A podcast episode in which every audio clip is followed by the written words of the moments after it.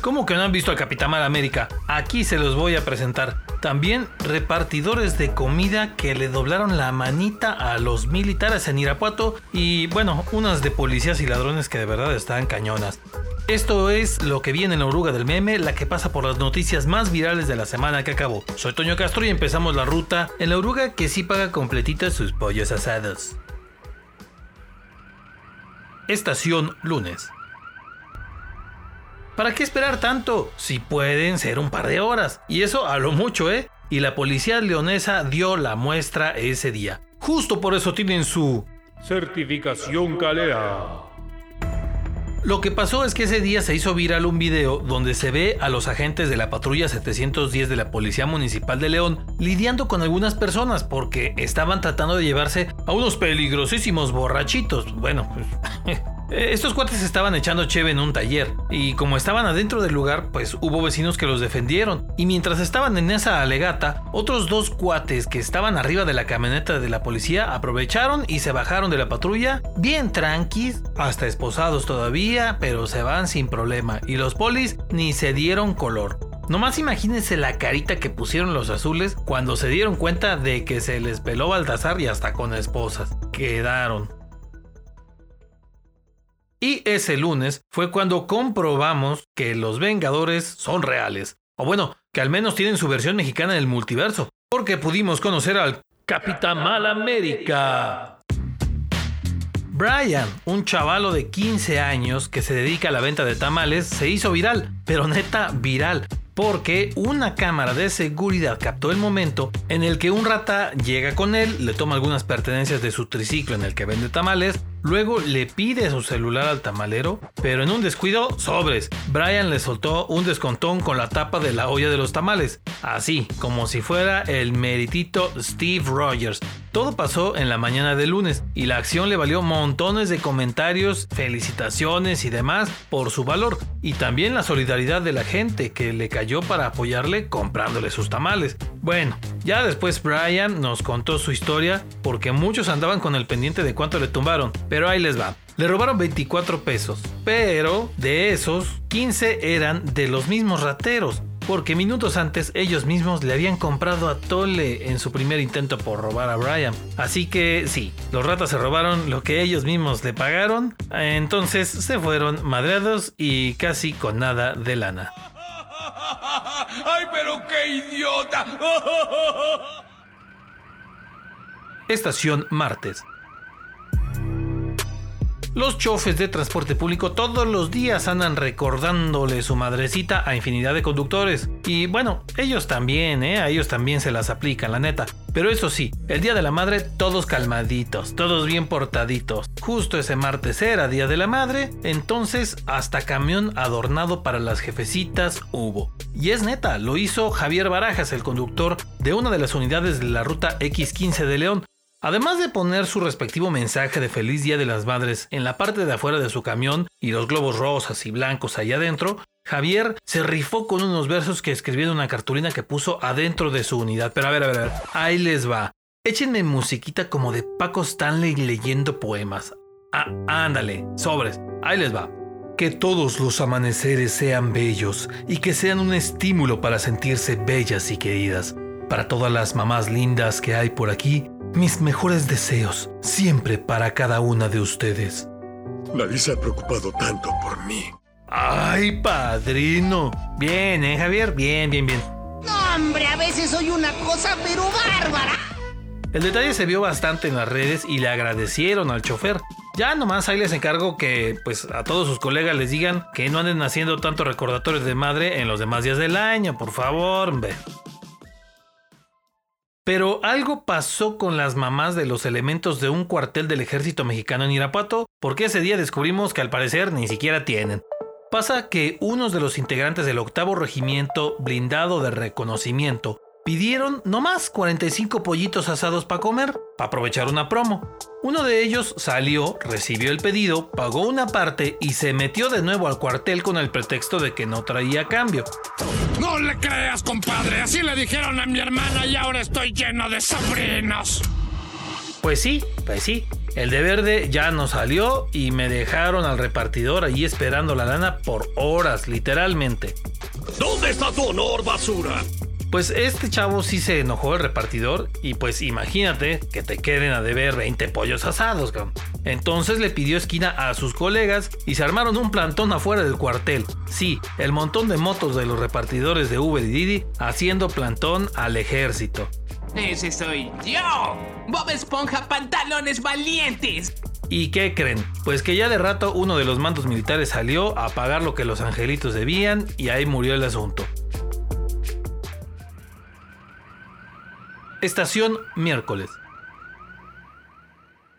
Hay mucha raza que viaja entre Silao e Irapuato todos los días. A estos ese día les iba amaneciendo apenas y ya les había caído la maldición. Señor tráfico, porque un par de trailers chocaron y uno de ellos se estrelló contra un puente peatonal de esa carretera y lo tiró. La carretera quedó tapada en ambos sentidos durante horas y bueno, dolorón de cabeza para los que viajan en esa zona y se aventaron casi 12 horas en quitarlo, así que ya sabrán qué señor tráfico se armó. Imagínate gastar 300 millones de varos para modernizar los semáforos de tu ciudad, pero que el semáforo por donde pasan casi 6.000 vehículos por día y que está en la principal entrada de la ciudad, lo tienen que operar a mano porque no lo modernizaron. Eh, no me digo, no me parece que este chico sea muy listo. Pues ya saben que en México Mágico todo es posible y León no es la excepción. Ese día se viralizó la nota sobre el semáforo que está en el Boulevard Aeropuerto, entre el Tajo de Santa Ana y los outlets. Y déjense ustedes de que hace un tráfico horrendo en las horas pico. Para acabarla, un agente de tránsito lo tiene que operar manualmente porque no entró en el plan de modernización de semáforos que hubo en 2021. ¡Ya nos exhibiste! El ayuntamiento explicó que se le dio prioridad en el año pasado a modernizar los semáforos con paso de peatones y ciclistas, así que pues este lo dejaron pendiente para una segunda etapa de modernización. Ya veremos si es neta. Lo que sabemos que es neta es que si ustedes tienen la intención de estudiar alguna cosa relacionada a comunicación, a gestión de eventos, pues está la Universidad Umeri. Ahí no hay pierde. Se pueden inscribir a gestión y producción de eventos, a producción audiovisual, a comunicación y periodismo digital o a mercadotecnia digital. Ya le saben, caigan a la Universidad Meridiano y ahí están estas opciones. Ahora sí, Estación Jueves. Esta que les voy a contar ahora es cada vez más común y da miedo, ¿eh? Casi iban a dar las 10 de la noche, cuando una camioneta que iba sobre el Boulevard Boca Negra se detuvo en el semáforo de cruce con Tepeyac, ahí por donde están unas fábricas de zapato. Todo muy tranqui, pero un auto se detuvo atrás y de él bajó un sujeto que caminó hacia el chofer de la camioneta y así nomás, le sacó un arma y les disparó a los dos que iban en la troca.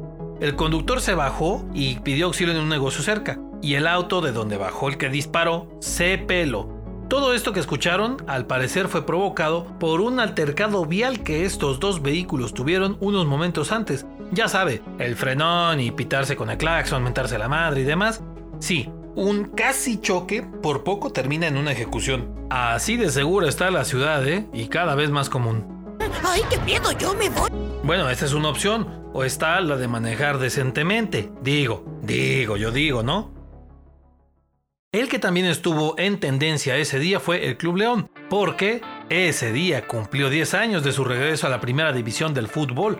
Pero la neta, no lo nieguen, fue un día histórico para la ciudad. Hasta el que menos sabe de fútbol se dio cuenta de que eso estuvo muy cañón en el 12 de mayo del 2012. Y pues ya se la saben, ¿no? Harta publicación en Facebook, las fotos, los videos, documentales. Pero esta vez hasta playera conmemorativa, porque el club y su patrocinador presentaron la playera con la que jugará el equipo en el siguiente torneo. Y la carrilla se puso con todo, porque uno de los diseños asimila a un periódico y en él vienen notas de las que fueron publicadas aquel día del ascenso, pero también el super patrocinio que trae el Club León en la parte de adelante y que pues ahora sí parece la sección de clasificados de al día. ¡Es horroroso! ¡Está increíble! Pero bueno, mejor con playera fea y en primera división que andar como el Morelia que festeja campeonatos y ni siquiera va a poder ascender. Ah, ¿verdad? Eso sí está gacho. Estación viernes. Creyeron que ya el COVID estaba quedando atrás y no tendríamos otra oleada de contagios, ¿verdad? No tan rápido. Pues hay que irse calmando porque ese día el infectólogo Alejandro Macías Hernández, una de las voces autorizadas en este asunto, publicó la situación que hay en Sudáfrica y en Estados Unidos por las subvariantes de COVID, pero que estas todavía no han entrado a México y cuando lleguen sí podrían provocar una quinta oleada de contagios. Moriremos todos. Estamos perdirijillos, estamos perdirijillos. Pero serenos, morenos, calmados. Esta no será catastrófica, es decir, no habrá un montón de gente en los hospitales y demás. Reacciona, reacciona ya. Gracias, Homero. Será algo leve y podría ocurrir en la segunda mitad de este año, pero el aviso ahí está. Y bueno, ya nos habíamos echado una historia de acción hace rato, pero ahí les va una del viernes. Dos sujetos le robaron una camioneta a una persona en Plaza Mayor. Y claro, no cualquier camioneta, ¿eh? No cualquier camioneta mugrosa. Era una BMW. Después del robo, se van hasta Valle del Real, allá cerquita de la 10 de mayo. Ahí llegan a donde un vecino estaba fuera de su casa y le disparan varias veces. Otra vez empiezan a huir, ahora hacia la zona de San Juan de Abajo. Pero por ahí vieron a unos policías estatales y los tratan de detener. Pero les dispararon a los policías. Se armó una corretiza y cuando llegaron a la comunidad de La Guaracha, ahí por el Tajo de Santa Ana, los fulanos mejor dejaron la camioneta, se pelaron corriendo, pero los alcanzaron a agarrar. Pues esta vez por lo menos los agarraron. Y si a usted le roban su vehículo, pues bueno, luego luego reportarlo porque mire en qué acaban utilizándolo. Estación sábado. Ok, la oruga ya esta semana va a aparecer casi programa de policíaca, pero pues ¿qué le hacemos? Si esto es lo que de verdad se movió mucho en redes y bueno, lamentablemente así fue. Y es que el sábado hubo muchos comentarios y reacciones sobre la nota acerca de 18 cadáveres que fueron encontrados en una fosa clandestina en Hacienda Arriba. Es una comunidad que está en la zona norte del municipio, en el camino a Comanja de la Corona. Hagan de cuenta por la salida hacia la Sierra de Lobos, en esa zona. Ahí, en un predio que está a pie de carretera, la organización Madres Guerreras, integrada por familiares de desaparecidos de León, encontró una fosa con varios cuerpos. Primero se calculó que eran 13, pero ese sábado se confirmó que eran 18. Prácticamente es la fosa más grande que se ha encontrado en León. Una cosa horrenda. Y apa sustito que se llevaron ese día también vecinos de la colonia San Marcos. Si no lo ubican, está allá poquito antes de llegar a León 2, si ustedes van hacia allá arriba. En esa colonia, unos trabajadores de una empresa de gas natural estaban haciendo trabajos cuando provocaron una explosión porque dañaron una línea de gas con un roto martillo. Los empleados no tuvieron lesiones graves, pero se los llevaron para revisiones y la gasera junto con Zapal se pusieron a revisar si no había más daños. Pero, justo en los comentarios de la nota sobre esta situación, hubo gente que mencionó que en otros lados han reportado fugas de gas natural y les dicen que no pasa nada, que no va a explotar. Raza, neta, no les crean estas cosas. Reporten en friega, porque miren, ya tuvieron un sustito acá en la San Marcos. Afortunadamente no quedó más que en el susto y en la explosión, pero cuidado, ¿eh? Estación Domingo. ¿Se acuerdan que se cerraba la Madero para que se pudiera pasear a gusto en bici, a pie o en patines? El paseo ciclista le decían. Pues ese domingo regresó, aunque ahora se llama Ruta León y lo extendieron.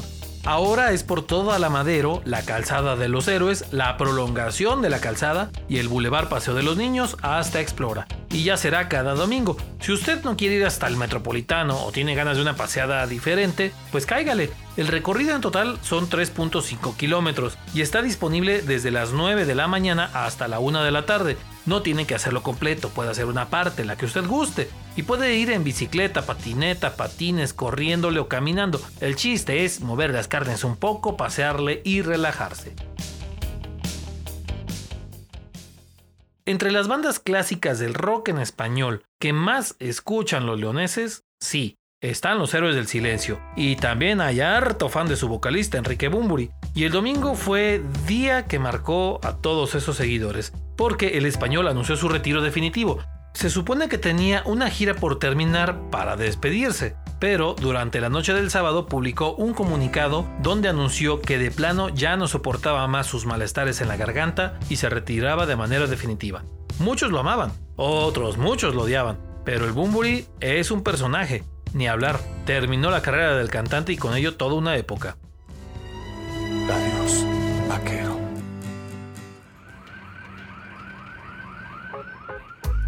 Pero bueno, aquí acabó la ruta de esta semana en la oruga del meme. Bájense en orden y la próxima semana los esperamos para otra paseada. Acuérdense que la oruga está también en Spotify, en Google Podcast, en Apple Podcast y que estamos en TikTok como la oruga del meme. Allá está el video del Capitamal y ahí les voy a decir cómo ganarse un regalito.